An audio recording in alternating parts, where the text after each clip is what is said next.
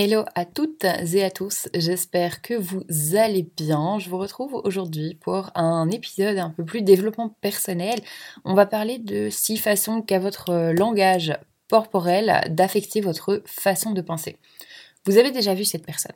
Elle marche dans la rue, tout le monde la regarde, ça peut être un homme ou une femme, peu importe, elle peut être belle ou non. C'est pas la raison pour laquelle on la regarde, c'est parce qu'elle a confiance en elle. Et ça se transmet via son attitude, via son langage corporel et sa manière que cette personne a de se positionner. On a tendance à utiliser les mots pour euh, s'exprimer, pour partager ses idées, voire euh, décrire un tableau. Mais ce n'est pas la seule forme de langage qu'on possède.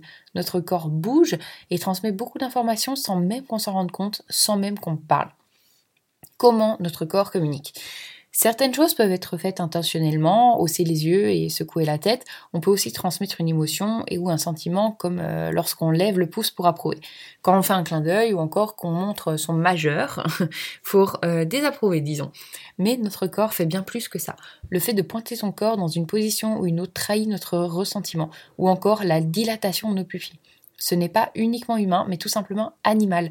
Vous le savez, quand votre chien est heureux ou qu'il se sent coupable, non? Eh bien, c'est la même chose pour nous. Nos sentiments physiques.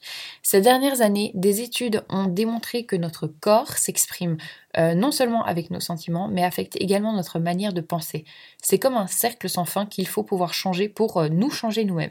Certaines études ont démontré par exemple que s'asseoir sur une chaise dure rend les, gens, qui s'asseyent dessus moins enclins à faire des compromis euh, que s'ils étaient sur une chaise moelleuse. Également, comme exemple, on peut dire une personne tenant un bloc-notes plus lourd prendra son travail plus au sérieux que celui qui a un petit carnet tout léger. Comme dernier exemple, je peux vous citer que les personnes ayant en main une boisson chaude se comportent plus généreusement et de manière plus attentionnée que ceux qui tiennent une boisson froide. Beaucoup de notre langage corporel se passe dans notre inconscient. Et si nous en prenions conscience pour justement nous adapter et nous aider à obtenir ce que nous voulons Première chose, ça fallait. Tiens-toi droit, vous l'avez déjà entendu plusieurs fois et certainement également dit à d'autres euh, plusieurs fois. Mais pourquoi en fait? Alors non seulement c'est mieux pour votre colonne vertébrale, mais il y a une autre raison c'est une position défaitiste. Dès que vous vous affalez, vous pouvez sentir, euh, vous pouvez vous sentir triste et sans énergie.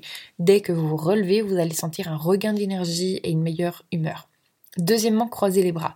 Croiser les bras, c'est tout simplement un mécanisme de défense pour protéger le cœur et les poumons.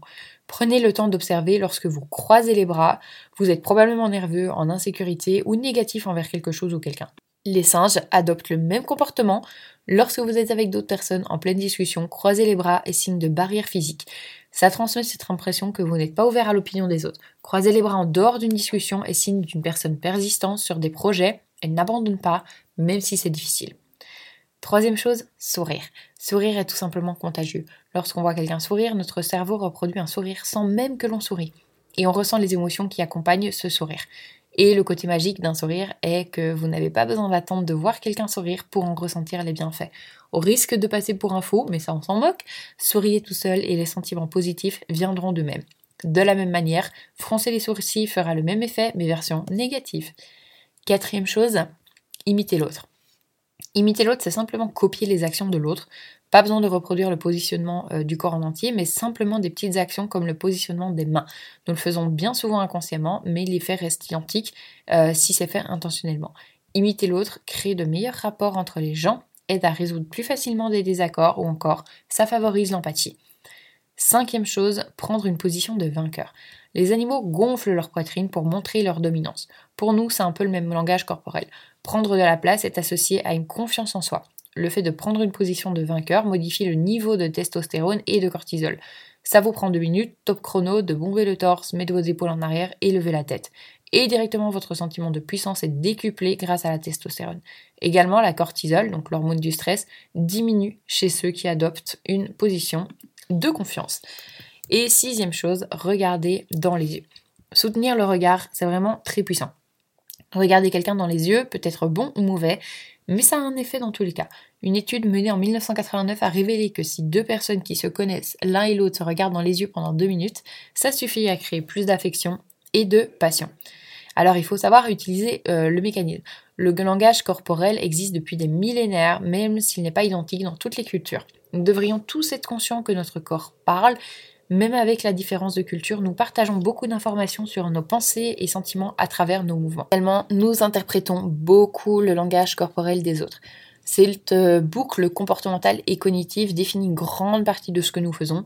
Les actions et les expressions dans lesquelles euh, nous nous engageons modifient nos pensées et ces pensées créent alors des émotions qui affectent notre corps. En apprenant à prendre pouvoir de ce cercle, nous pouvons nous modeler pour adopter le bon sentiment et la bonne réaction en fonction de ce que nous faisons.